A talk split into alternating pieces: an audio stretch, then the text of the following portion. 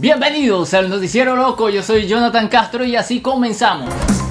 Corazón de cerdo, el paciente con enfermedad cardíaca terminal David Bennett, de 57 años de edad, es el primer ser humano en recibir un corazón modificado de un cerdo en un trasplante.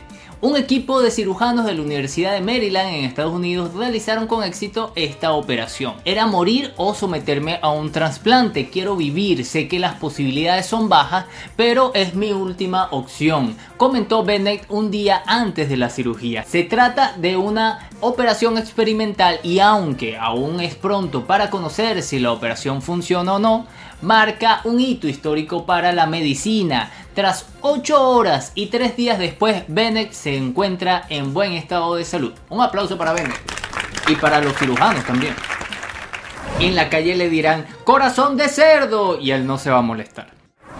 En la provincia argentina de Buenos Aires, dos policías le salvaron la vida a una niña de un año de edad luego de realizarle una exitosa reanimación cardiopulmonar de emergencia, mientras la llevaban en una patrulla hacia el hospital. La pareja de uniformados escucharon los gritos de la mujer que pedía ayuda porque su hija se estaba ahogando. Los policías se detuvieron de inmediato en plena vía y recogieron a la niña y a su madre para trasladarla a un hospital cercano. Mientras el agente manejaba, informaba por radioteléfono de la emergencia, su compañera acostó a la niña sobre sus piernas y le efectuó varias compresiones torácicas. Está respirando, afirmó la policía segundos después. Finalmente llegaron al centro médico donde la niña fue atendida por dificultades respiratorias y luego fue estabilizada. Policía de Los Ángeles, en California, Estados Unidos, rescataron este domingo al piloto de una aeronave tipo Cessna 172 que se estrelló en el suburbio de Pacoima tras realizar un aterrizaje de emergencia segundos antes de que fuera arrollado por un tren. De acuerdo con las autoridades locales, la aeronave perdió potencia minutos después de despegar de un aeropuerto, obligando al piloto a realizar un aterrizaje de emergencia. No obstante, tras las maniobras, la aeronave terminó sobre las vías ferroviarias. Por fortuna del capitán, como se observa en las cámaras corporales de los oficiales, este pudo ser liberado de la cabina momentos antes de que el tren colisionara con la avioneta.